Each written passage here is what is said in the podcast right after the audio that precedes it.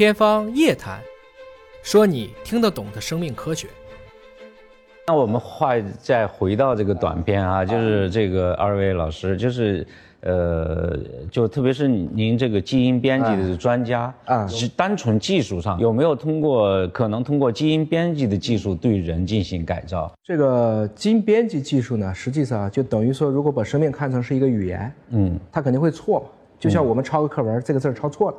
怎么改这个字儿？嗯。那过去很麻烦，嗯，现在很聪明，嗯，我们从古细菌当中学到了一种技术，嗯，有点像我们 Word 里的查找替换，嗯，我给出一个靶向性的序列，嗯，啊，比如说床前明月光，你把明月光打成了明日光，没问题，我就找到那个字给它换一下，那整体一点差就都替换，就全部替换掉了，嗯，这个本事呢不是人发明的，是人发现的，嗯嗯，是跟很原始的古细菌去学到，嗯，但是这个发现本身，二零二零年的诺贝尔化学奖，嗯，就我们还是肯定了这个发现，嗯。那么今天科学界呢，所谓的科学伦理，嗯，我们不能对生殖细胞下手，嗯，啊，我们可可以对体细胞下手，嗯，也就是说，我们现在可以把错的改对，嗯，但是不能把平常的变优，嗯。因为我们其实也定义不出来，嗯，什么就叫更好，所以您刚才讲的很多的问题呢，技术上它都是可以做的，嗯，伦理上好多的事情，我们先说有一个公约，至少有善良有。良心的科学家，嗯，遵守公约的科学家，他是不会做的。那具体来讲呢，这个尹老师就是比比如说像我们这个做电影的，我们就就拍一拍个科幻片，说我们人类一日三餐通过基因改造可以一日一餐了，这个是能做到的吗？很难的原因是在于，因为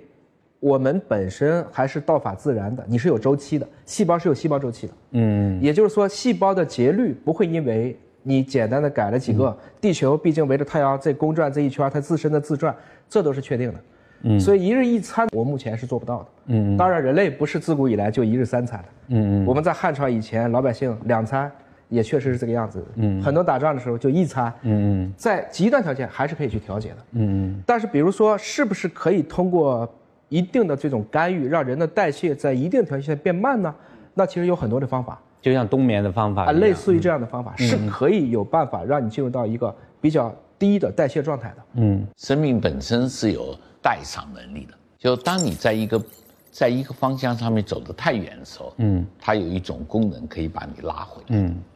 你像佛教当中的入定，嗯，或者是短的一个休眠状态，嗯，它是降低人的新陈代谢率，这样子是要有一定的环境的。嗯，比如说，低低含氧量、高海拔的一个洞穴当中，嗯，而且他本人经过长期的训练，嗯，可以用较少的食物来维系一个最基本的一个身体的代谢状态，嗯，可以入定，嗯，入定可以在一个山洞里面，由他的弟子把他的山洞封起来，在里面入定两年、三年都有，然后出来的时候要用一块毛巾。把他眼睛蒙上，嗯，而且要用一个铜钵，用一个呃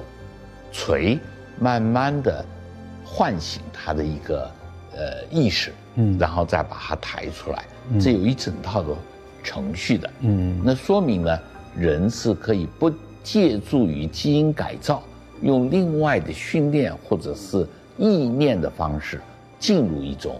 呃。新陈代谢率非常低的状态。嗯，应该来讲呢，我们现在都知道，不管是轻断食或者是辟谷，嗯，是用一个非常短的对人体进行我们叫折腾的方式，来使人体进入到一个低能耗的一个状态。然后因为熬过了边界点以后，可能我可以去消耗体内贮积的能量了。嗯，特别是免疫系统的重启，这是我们可以观察到的实证。嗯，但是并不是所有的人都可以做做屁股，很危险。嗯，啊，因为很多人会进入到另外一个极端，甚至死亡的都有。对对，所以有些事儿可能是省不了的。嗯，基因很神奇，但是还不能够，就像您去说的，我们去产生很多原来人类不具备的功能。嗯，所以归根结底呢，可能